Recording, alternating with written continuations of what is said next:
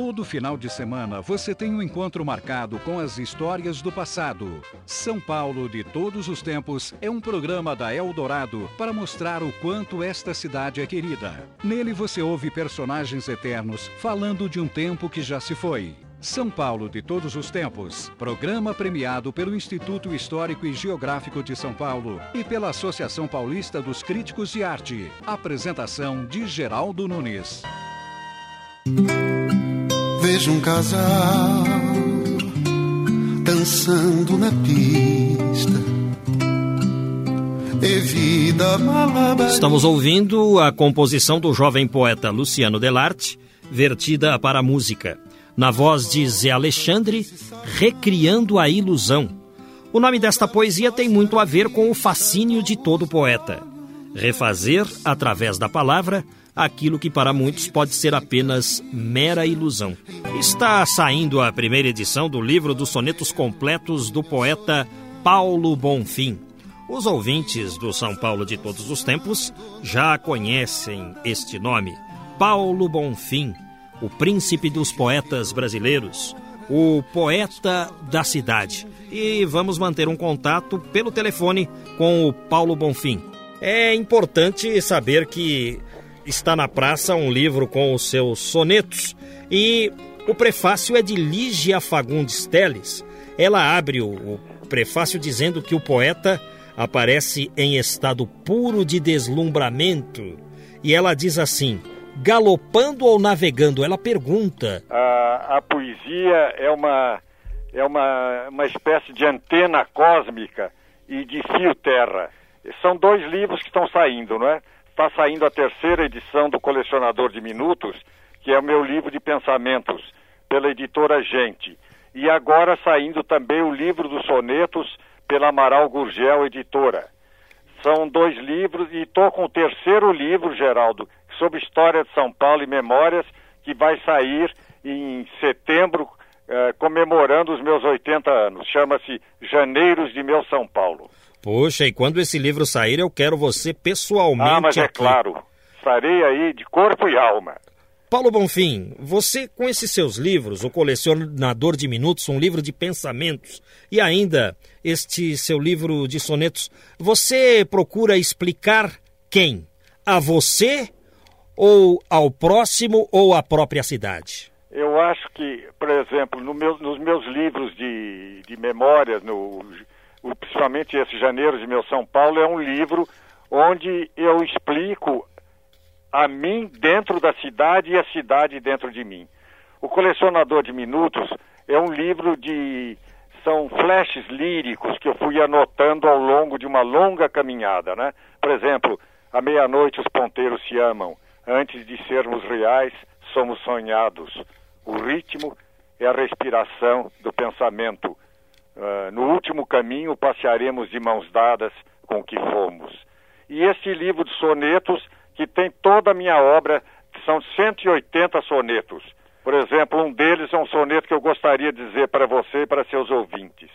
Chama-se Soneto dos Muitos Eus. Um eu ficou no mar aprisionado e deixou-me por pés as nadadeiras.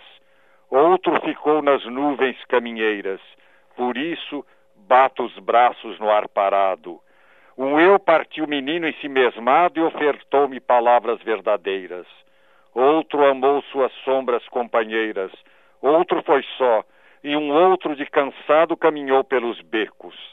Há também aqueles que ficaram na poesia, nos bares, na rotina, o eu do bem, do mal, o herói, o trágico, o esquecido, eu gerado por mim na liturgia de um todo, para tantos dividido. Paulo Bonfim, que tem outros títulos, o de poeta da cidade. Paulo, você obteve esse título pelo fato de ter escrito o poema Minha Insólita São Paulo ou teria sido pela oração à cidade de São Paulo que você também redigiu? Não, esse título vem comigo desde o Antônio Triste, quando Guilherme de Almeida, no prefácio, diz como é e eu tenho a glória de saudar em Paulo Bonfim o novo poeta mais significativo da nova cidade de São Paulo. Eu tinha 18 ou 19 anos. E depois com o meu armorial, que é o canto de amor ao bandeirismo. Não é? Foi na época também que eu criei o dia e a semana do Bandeirante, em 14 de novembro, no governo Carvalho Pinto, e o dia do tropeiro em Sorocaba. E como foi que você obteve o título de Príncipe dos Poetas Brasileiros, visto que o título também pertenceu a Olavo Bilac, e a Guilherme de Oliveira, uh, a Olegário Mariano, Guilherme de Almeida, Menotti Del Pique e agora eu. Isso foi uma eleição uh, feita pela revista Brasília em, em território nacional foi a segunda, uh, digamos, a segunda grande vitória que obtive em termos de eleição. A primeira foi o Juca Pato, não é? O troféu intelectual do ano, que eu conquistei em 1982, disputando com Darcy Ribeiro e Celso Furtado. Foi uma luta realmente muito bonita. E depois, este, o príncipe dos poetas brasileiros, que, eu, que foi uma eleição em todo o território nacional. O título que eu mais me orgulho é de ser o poeta de São Paulo. Paulo Bonfim, você anunciou para nós o seu livro de memórias que estará saindo, mas vamos adiantar alguma coisa para os ouvintes aqui da Eldorado. Vamos falar dos seus tempos de menino na São Paulo antiga, da Vila Buarque, do centro, da Igreja da Consolação e de Santa Cecília. Vamos fazer um passeio por esta São Paulo antiga. O que mais te recorda nessa época, Paulo Bonfim? Bom, a minha vida, a vida da minha infância toda gira na Vila Buarque, em torno da casa de meus avós, na rua Rego Freitas, número 59, telefone 48901. Ali na Igreja da Consolação, eu fui batizado por Monsenhor Manfredo Leite, que já havia casado meus pais, membro da Academia Paulista de Letras, um dos fundadores da Academia Paulista de Letras, que depois, em 1963, viria votar em mim. o bairro da Vila Buarque, Geraldo, que eu, que eu conheci em, em 1928, 29, era um bairro ainda todo ele iluminado pela luz dos lampiões de gás aquele velhinho que pela manhã vinha apagar os lampiões e à tarde os acendia. As casas eram solarengas, os sobrados habitados por uma sempre por famílias grandes, e a casa de meu avô foi um centro cultural de São Paulo, porque em torno da figura de minha tia Cecília Lebes, depois casou com o tio Domiro Dias e viria a ser mãe do advogado José Carlos Dias, e de minha outra tia, Madalena Lebes, de meus tios, do poeta Carlos Lebes e Guilherme Lebes, havia toda um, um, uma, uma reuniões, tertúlias literárias, e do Rio vinha, Coelho Neto estava sempre aí, Olegário Mariano, Paulo Setúbal, Guilherme de Almeida, Mário de Andrade, Menotti Del Picchia e a, a Guiomar Novaes, iniciando sua carreira de grande concertista, na, na, na, no piano da casa de meu avô, uh, Madalena Taliaferro, Vila Lobos, que tinha Madalena depois viria a ser a grande intérprete, Vicente de Carvalho, Martins Fontes. Eu lembro de toda essa gente, quer dizer, do Vicente eu não cheguei a conhecer, mas o, eu pequeno ainda, eu conheci o Alberto Oliveira, conheci o Coelho Neto, me tornei amigo do Guilherme de Almeida, do Mário de Andrade, não é? do Olegário Mariano, Uh, as grandes declamadoras da época também frequentavam a casa de, de meus avós, Sebastião e Zilota Lebes, uh, Noêmia Nascimento Gama, Margarida Lopes de Almeida, Helena Magalhães Castro. Eram noites, eram saraus assim inesquecíveis, Geraldo. O Vicente de Carvalho chegou a escrever uma peça para ser encenada nas reuniões da casa de meus avós. Essa peça da qual participaram meus minha mãe, minhas tias, meus tios, uh, Paulo Setúbal, uh, Mário de Andrade, Guilherme, todos com 20 anos. Daí, claro, nasceu a sua inspiração poética. Mas e o seu amor pela história de São Paulo? Paulo Bonfim, você sabe a história de São Paulo como poucos. Geraldo, eu, não é que a história de São Paulo, para mim, eu sei de cor, eu sei de coração. O amor à terra de São Paulo nasceu comigo nasceu das minhas raízes, nasceu das lembranças de minha família, nasceu da minha genética, entende? Dos meus genes. Então, tudo isso, eu fui criado no meio de, de lembranças, de, de tradições de São Paulo, do interior de São Paulo, das cidades que estão ligadas ao meu sangue. pela fundação, enfim, foram momentos assim de inesquecíveis na vida do poeta, sabe? E hoje você integra também a Academia Paulista de Academia Letras. Sou decano da Academia Paulista de Letras e sou do, dos mais antigos do Instituto Histórico e Geográfico de São Paulo, sou da Academia Paulista de História, enfim, eu tenho muito orgulho de pertencer a todas essas agremiações. A Academia Paulista de Letras, Geraldo, eu fui saudado por Ibrahim Nobre no dia 23 de maio de 1963. Meu primeiro livro foi prefaciado por Guilherme de Almeida e ilustrado por Tarsila do Amaral. E é dessa época também, de 46, 47, o meu retrato feito por Anita Malfatti.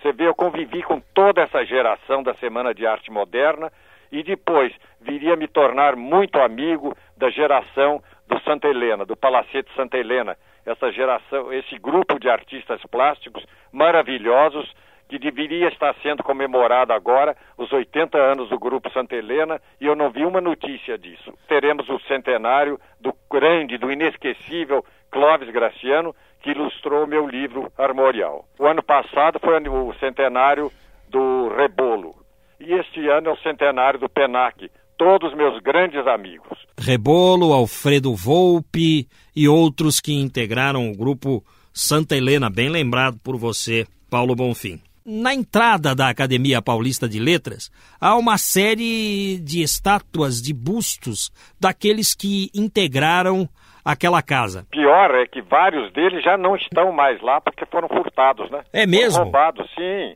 O Guilherme de Almeida não está lá e mais um ou dois. Que pena. Eu lembro do, da inauguração da, de todas as ermas lá, do Guilherme, do Leite Cordeiro, do Ibrahim, e do César Salgado, quando o prefeito de Pindamonhangaba foi o grande promotor do júri. Paulo Bonfim, para fecharmos o nosso bate-papo aqui no São Paulo de todos os tempos pelo telefone, você, por favor, transmita para nós um de seus sonetos, aquele que você mais gosta, aquele que você tem de cor na sua cabeça. Vamos ver se eu me lembro assim, por exemplo, um, um dos sonetos que eu acho que é o soneto que abre o livro. É do meu livro Transfiguração. São, é um soneto na forma inglesa, quer dizer, duas quadras e um dístico. Venho de longe, trago pensamento banhado em velhos sais e maresias. Arrasto velas rotas pelo vento e mastros carregados de agonias. Provenho desses mares esquecidos nos roteiros já muito abandonados e trago na retina diluídos os misteriosos portos não tocados.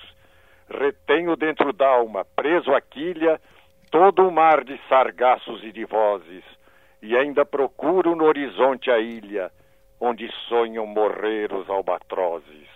Venho de longe a contornar a esmo o cabo das tormentas de mim mesmo. Poeta Paulo Bonfim. Obrigado, poeta, por participar aqui do São Paulo de todos os tempos e sucesso com o seu livro dos sonetos. E eu não falei ainda que eu estou com um livro também de um, o Cancioneiro que está sendo eh, ilustrado pela Adriana Florence, que é um livro que deverá sair o ano que vem. Adriana que deu esse show aí, que deu uma entrevista brilhante a você, não é, Geraldo? É, ela resgatou a expedição Langsdorff. Exatamente. Ela refez a expedição Langsdorff pintando nos lugares onde o bisavô, o Hércules Florence, havia pintado. É é eu disse a ela, você moça, você tem perfil de epopeia. Foi um depoimento daqueles que a gente não esquece e que está aqui nos arquivos da Eldorado. Parabéns por tudo que você vem fazendo pela memória e pelo coração de São Paulo, Geraldo.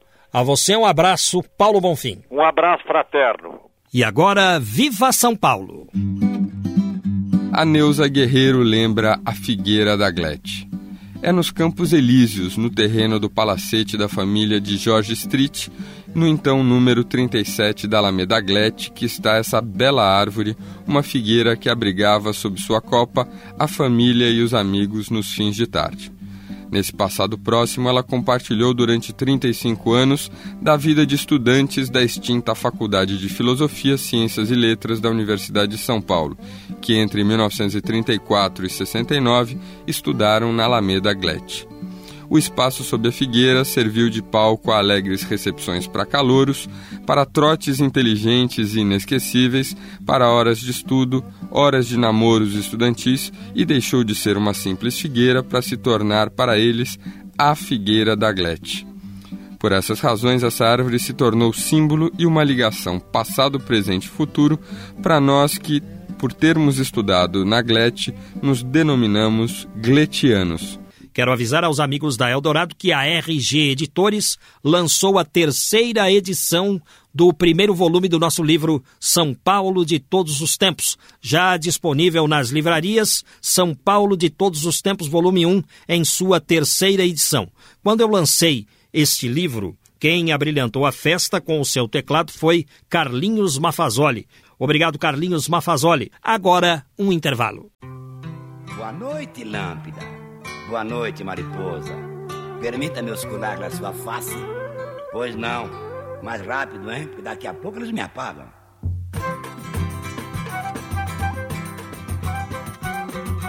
As mariposas, quando chega, é frio fica dando volta em volta da lâmpada para se esquentar. O programa que fala da cidade de São Paulo não poderia deixar de trazer a Doniran Barbosa. Um depoimento dele, riquíssimo, consta do nosso livro São Paulo de Todos os Tempos. Mas uma pessoa que eu admiro muito é o poeta Paulo Bonfim. Eu gostaria de falar dele agora. Sensível, jamais ousou pronunciar uma palavra ofensiva a alguém. Paulo Bonfim é só amor. O colecionador de vozes Luiz Ernesto Caval possui no acervo dele um long play onde o poeta da cidade recita um de seus poemas a São Paulo. Sempre é bom ouvir Paulo Bonfim. Cimento armado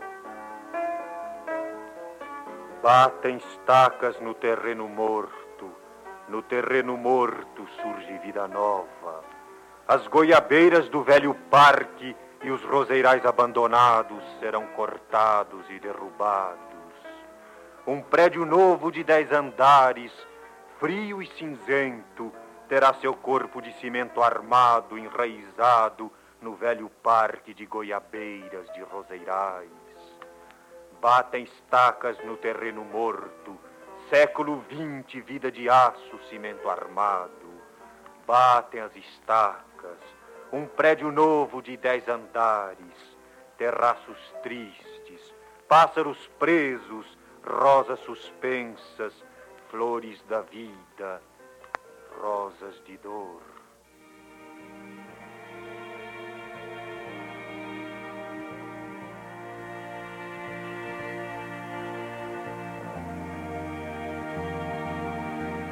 Quando amanhece, o sol comparece por obrigação, nublado, cansado, um sol de rotina se bem ilumina, nem dão atenção. São Paulo, da Vila Buarque e da Consolação são Paulo dos médicos e dos professores, São Paulo do Instituto Histórico e Geográfico, da Academia Paulista de Letras e da Academia dos Estudantes do Largo de São Francisco. São Paulo dos cronistas, como Antônio Penteado Mendonça, que um dia saudou o amigo que voltava depois de longa ausência. São Paulo já está mais protegido. O trânsito conta de novo com a voz clara e pausada do Geraldo Nunes, auxiliando na tarefa impossível de pôr ordem no caos. Afastado alguns meses por razões independentes da sua vontade, o Geraldo retorna com o gás todo, não disposto a recuperar o tempo perdido, mas a colaborar na tarefa hercúlea de fazer nossos carros andarem.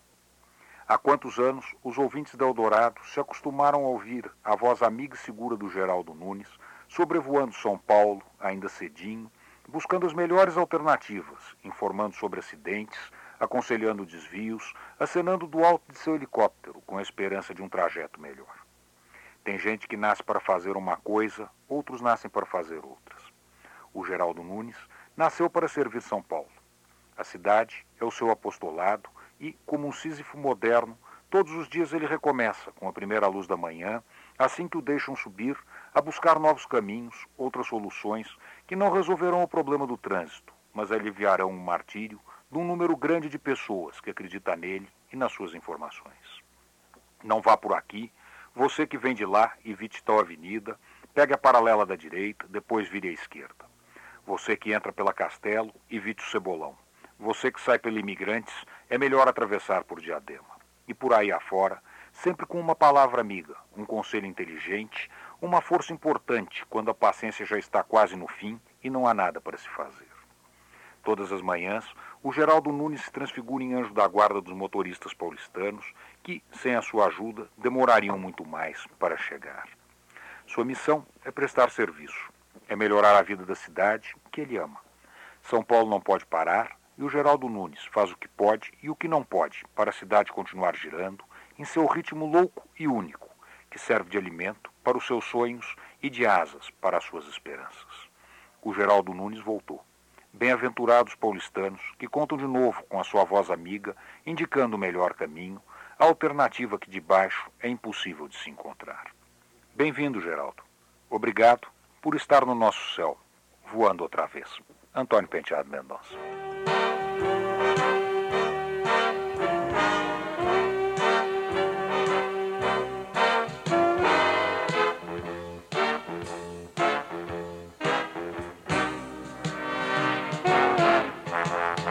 Sempre lindo andar na cidade de São Paulo.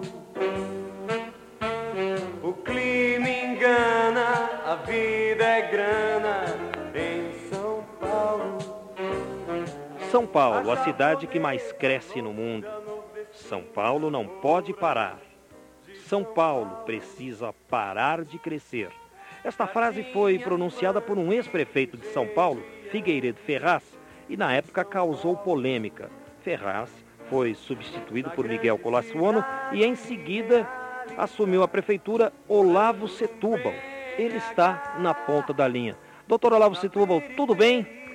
Tudo ótimo para um aniversário de São Paulo, nossa querida eh, cidade.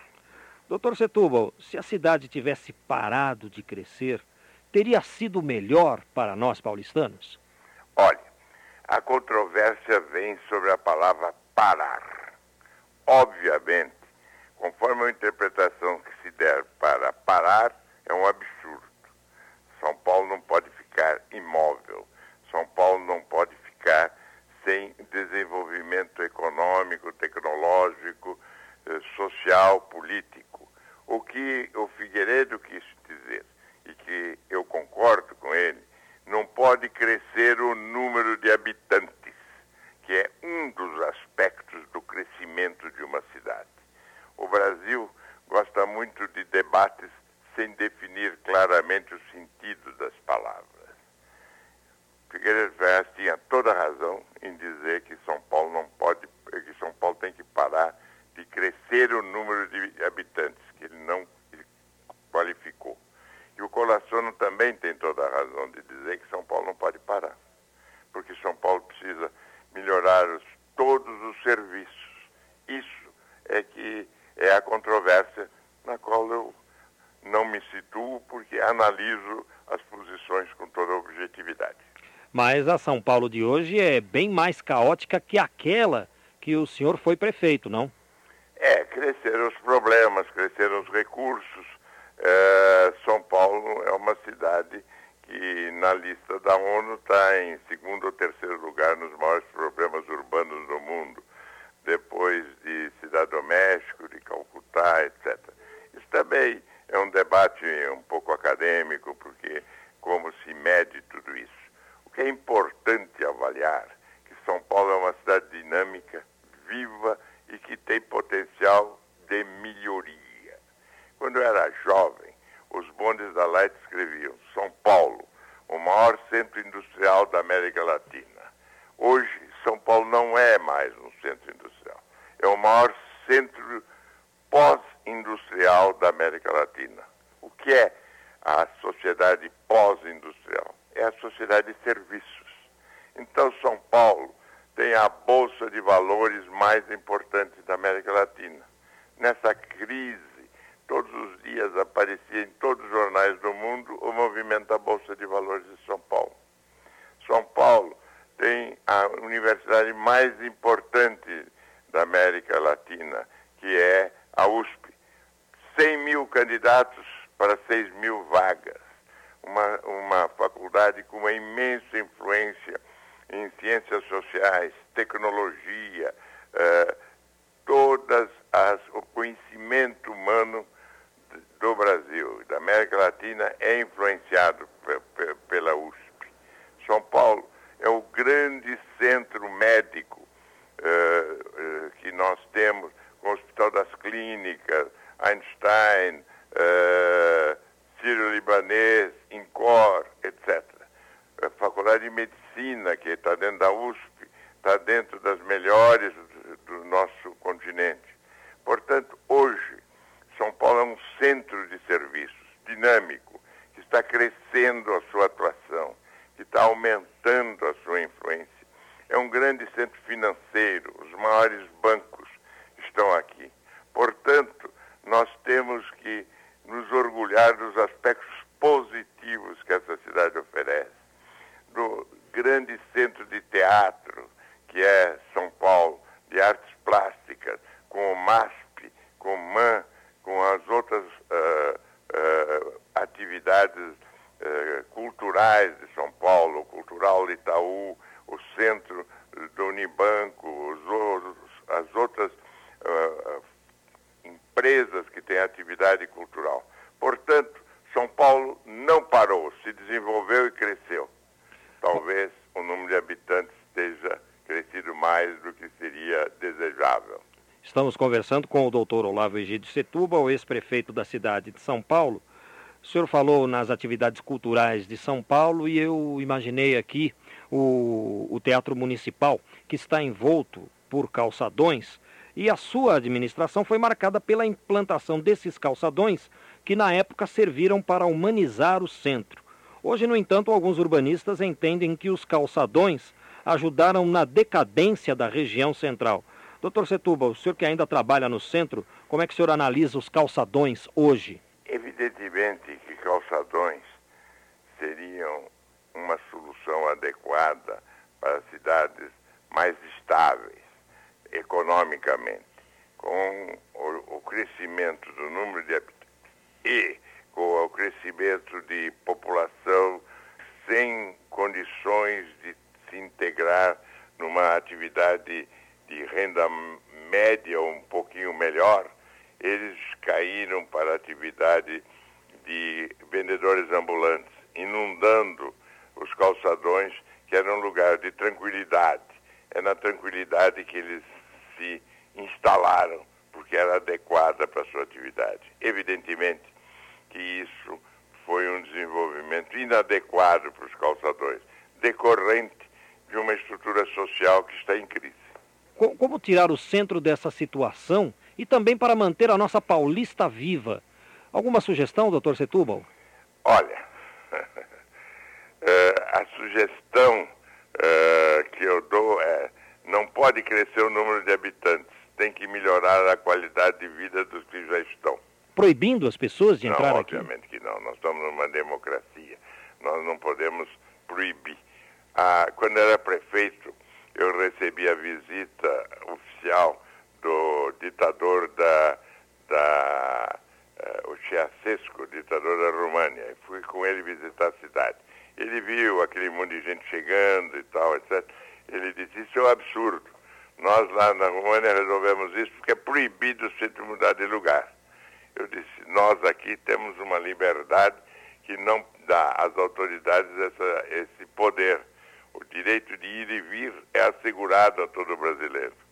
Portanto, o debate policial disso foi levantado por um ditador comunista há 30 anos atrás, conversando comigo na cidade de São Paulo, e eu já tinha dado essa resposta.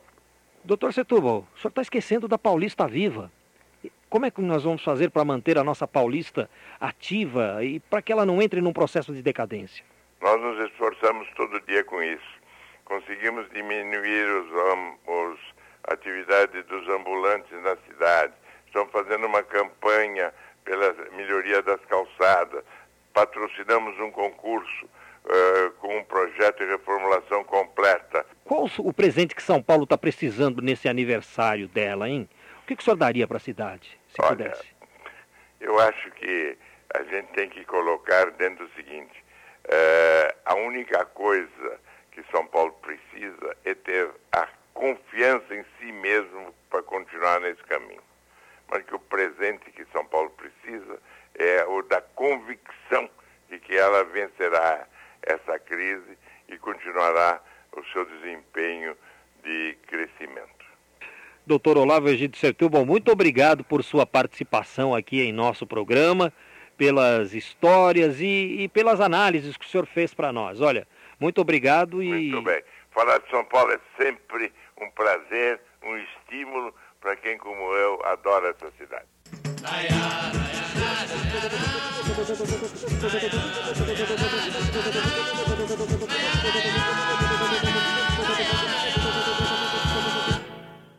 Ce gajo, si je vais pas le déposer, oui, l'homme vole et je vais prouver. Réalisons le rêve de Barthélemy, les ciels doublés, et puis ses airs seront à moi.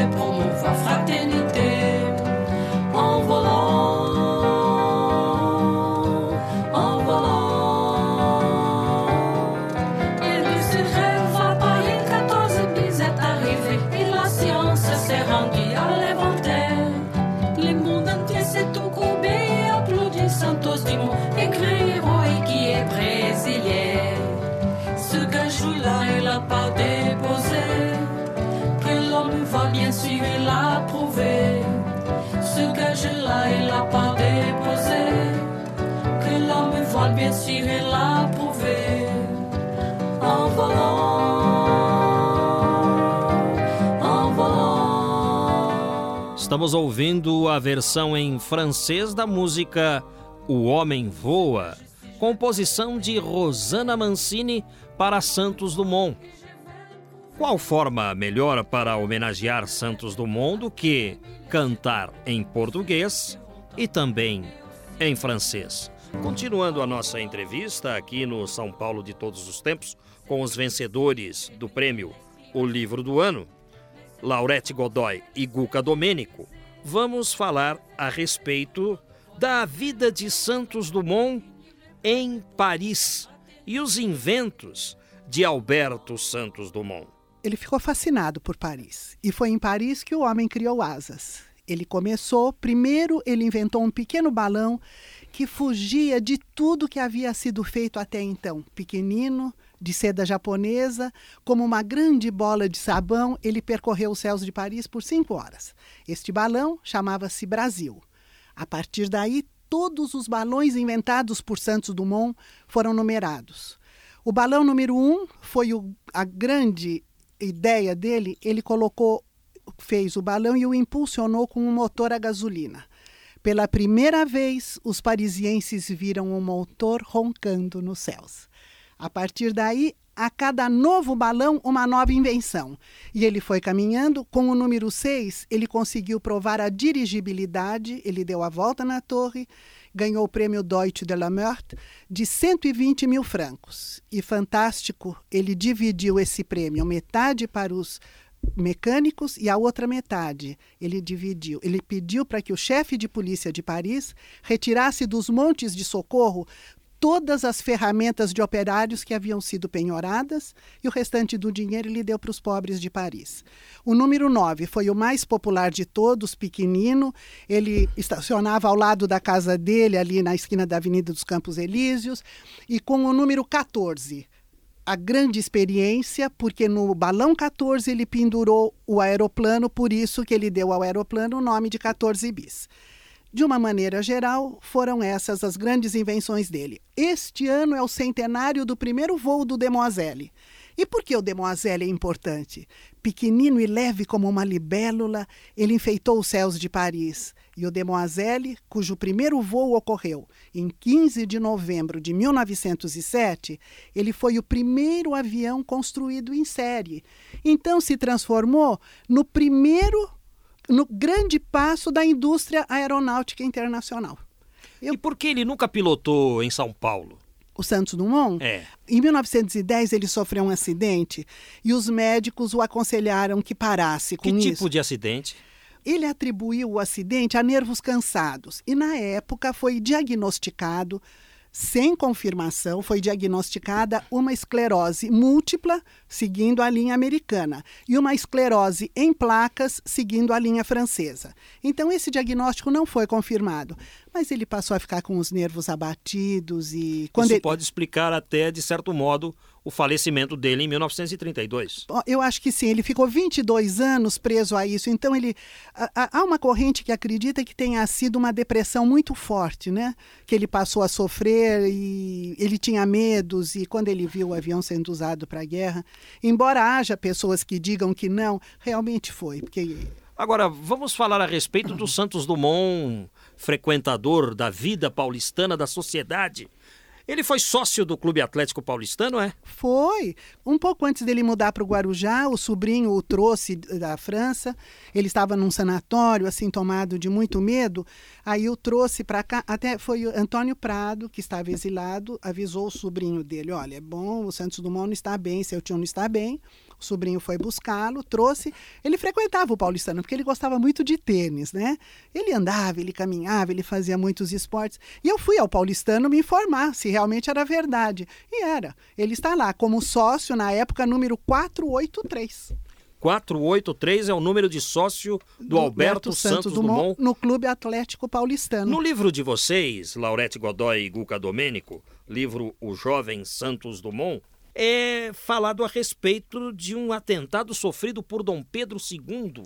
O que explicar, Gucá? É, esse, esse atentado aconteceu no, no, teatro na porta do Teatro Santana, Santana no Rio de Janeiro, é por um, um maluco, né? Um, um cara que atirou no Dom Pedro II, porque havia já um movimento de efervescência da República, então eles estavam repudiando o Império. E o, e o Dom Pedro II, que era um cara bacana, entendeu? Bonachão. Bonachão. Vocês citam assim no livro. Exatamente. Ele, inclusive, ele perdoou o, o autor do tiro, né? que não, não acertou, atirou na carruagem do Dom, do Dom Pedro. E a gente colocou isso no livro porque acha importante fazer essa transversalidade, né? Você vai é, lendo a história romanceada do, do, do, Santos Dumont e vai sabendo o que acontecia no Brasil naquela época. Ah, eu queria citar uma coisa que eu não, não, não citei, mas que está no livro de vocês. Há lugares de São Paulo que lembram Santos Dumont. Jardim da Aclimação, Praça Campo de Bagatelle, Campo de Marte, são lugares de São Paulo que lembram Santos Dumont, não é, Laurete? É, porque em Paris, os, uh, o primeiro posto de aerostação da França era justamente no Jardim da Aclimação. Lá era um ponto de lançamento de balões, tanto que Santos Dumont saía de lá. Né? O balão número um, por exemplo, ele saiu e houve um problema qualquer mas era o campo, o jardim da aclimação era o ponto de partida dos balões. O campo de Bagatelle foi onde ele voou pela primeira vez com o campo de Marte. Eram lugares onde eram extensões muito amplas, assim, vazios muito grandes, onde podia ser, podiam ser feitas as experiências com os aparelhos voadores. Aqui em São Paulo eram nos hipódromos, hipódromo da Moca, que eram as apresentações. Então, lá, o hipódromo também de Longchamps, eram lugares grandes extensões vazias, onde eles conseguiam fazer as demonstrações Por que Santos Dumont não patenteou seus inventos? Alguém sabe explicar por quê? Eu acredito que ele tinha um espírito altruísta muito grande. Então, para ele, todas as, as criações eram, da, eram patrimônio da humanidade. Então ele não tinha essa. E outra, também ele era muito rico. Ele tinha um desapego, porque se ele tinha tanto. Não tinha essa, essa função que tem para nós mortais o dinheiro. Ele era muito rico, ele era muito adiantado para o tempo dele. Isso seria uma coisa até pequena na biografia dele, ele patentear. E agora eu vou tocar num ponto polêmico na vida de Santos Dumont, que as pessoas chegam e comentam e falam blasfêmias a respeito do pai da aviação. Como era o relacionamento de Santos Dumont com as mulheres? Guca Domênico, explique. Depois de ter pesquisado, estudado bastante a vida do Santos Dumont, principalmente, eu acho que eu captei assim a, a alma do Santos Na sensibilidade Dumont. poética. Exatamente. Por esse viés, eu acredito, Geraldo, que é, essas coisas, esses comentários de que o Santos Dumont era homossexual e tal, não tem cabimento. Primeiro, porque assim, você não pode afirmar uma coisa que você não pode provar, entendeu? E a gente que tem formação jornalista, jornalista sabe como é que é. E além do mais, ele estava preocupado com coisas grandiosas que eram essas invenções dele. Então a, a mente dele estava concentrada nisso, as preocupações dele eram em torno disso. Tudo isso era tão grande, tudo isso reverberava, repercutia na imprensa, que se falava disso. Agora, se ele tinha uma namorada, ou, ou duas, ou dez, ou mil, é, não se fala nisso, entendeu? Houve mulheres na vida dele? Várias mulheres. Né? Até o livro ele encerra num, num, baile que ele teve uma, uma história com uma americana e que o, o, foi, houve um preconceito contra ele pelo fato de ele ser sul-americano, né? E, e foi assim, um grande amor da vida dele. Ele mandou fazer um relógio, cravou de, de é, rubis, entregou para ela tal. Parece que é um romance assim não correspondido, né? Naquela minissérie Um Só Coração, ele presenteia Yolanda Penteado com um relógio. Isso aconteceu de fato ou foi ficção? Pode ser que ele tenha pegado esse hábito de presentear com relógio, né? Alguém, alguém dá flor, ele dá relógio, rubi, esmeralda, diamante e tal. Com essa americana, sim, isso é real, aconteceu. Agora com a Yolanda, não sei. A situação é caricata daquele Santos Dumont da minissérie da TV? É, é aquela coisa do cientista maluco, entendeu? Colocam o Santos Dumont como um cientista maluco e não como um cara normal, preocupado, que tem que está à frente do seu tempo. E o Assis Chateaubriand pilotava mesmo? Porque ele faz peripécias num avião na minissérie, é, é, é, na TV. Liberdades poéticas, né? Ele, ele, ele era um grande apaixonado pela aviação, ele voou com 13 anos de idade, mas ele não pilotava. O Assis Chateaubriand não, não pilotava. Não, não pilotava. Então é tudo Só ficção. na ficção, é. Na ficção vale tudo, né? Laurete. Quem pilotava era Ademar de Barros, você sabia? Não. O governador Ademar de Barros pilotava. Eu, eu sei que o prefeito Faria Lima pilotava. E tem uma história do Faria Lima extraordinária. Ah, então você vai ter que contar. o primeiro voo do Correio Aéreo Militar aconteceu em 1931. Era o tenente Casimiro Montenegro, que foi quem idealizou o ITA, né? O Casimiro Montenegro e o Nelson Lavener Vanderlei, que depois também era casado com uma sobrinha neta de Santos Dumont e foi ministro da Aeronáutica. Os dois saíram do Rio de Janeiro para vir para São Paulo. E como é que era o voo? Era voo visual, então eles tinham que vir pela linha do trem. Eles vinham seguindo a linha do trem.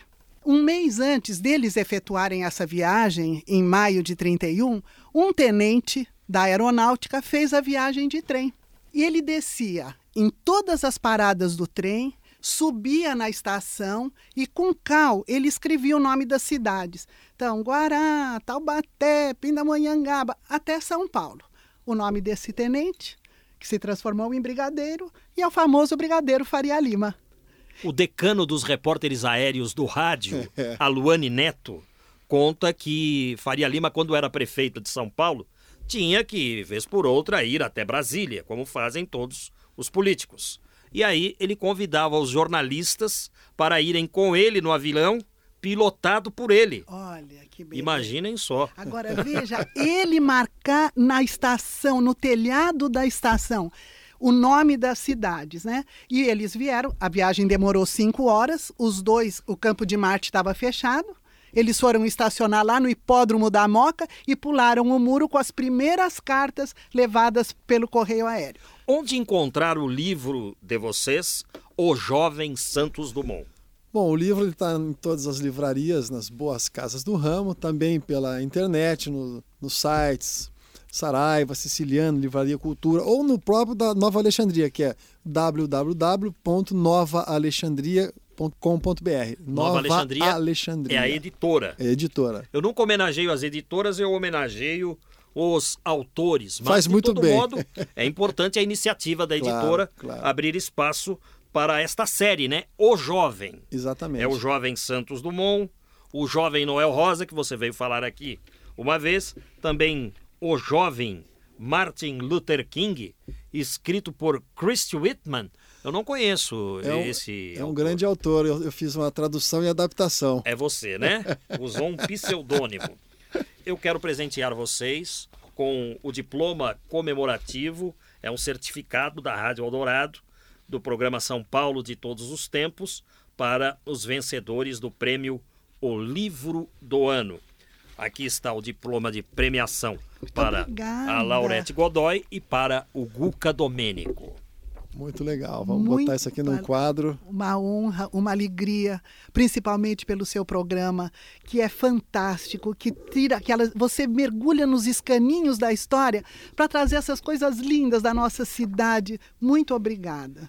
E Estou no pódio, ganhando medalha de ouro. E neste momento, o Rodrigo Rodrigues, que é produtor do programa, adentra ao estúdio trazendo mais uma surpresa para os vencedores do prêmio O Livro do Ano. O que se trata, Rodrigo?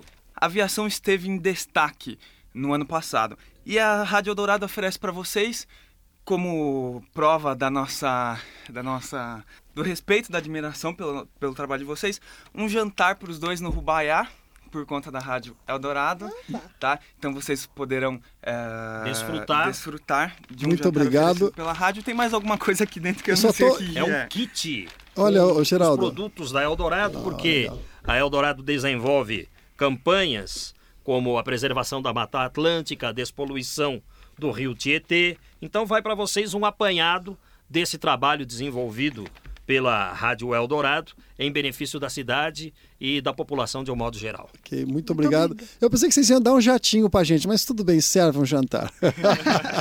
Então, se você encontrasse Alberto Santos Dumont nesse jantar, né, vamos viajar no tempo, vamos usar o túnel do tempo.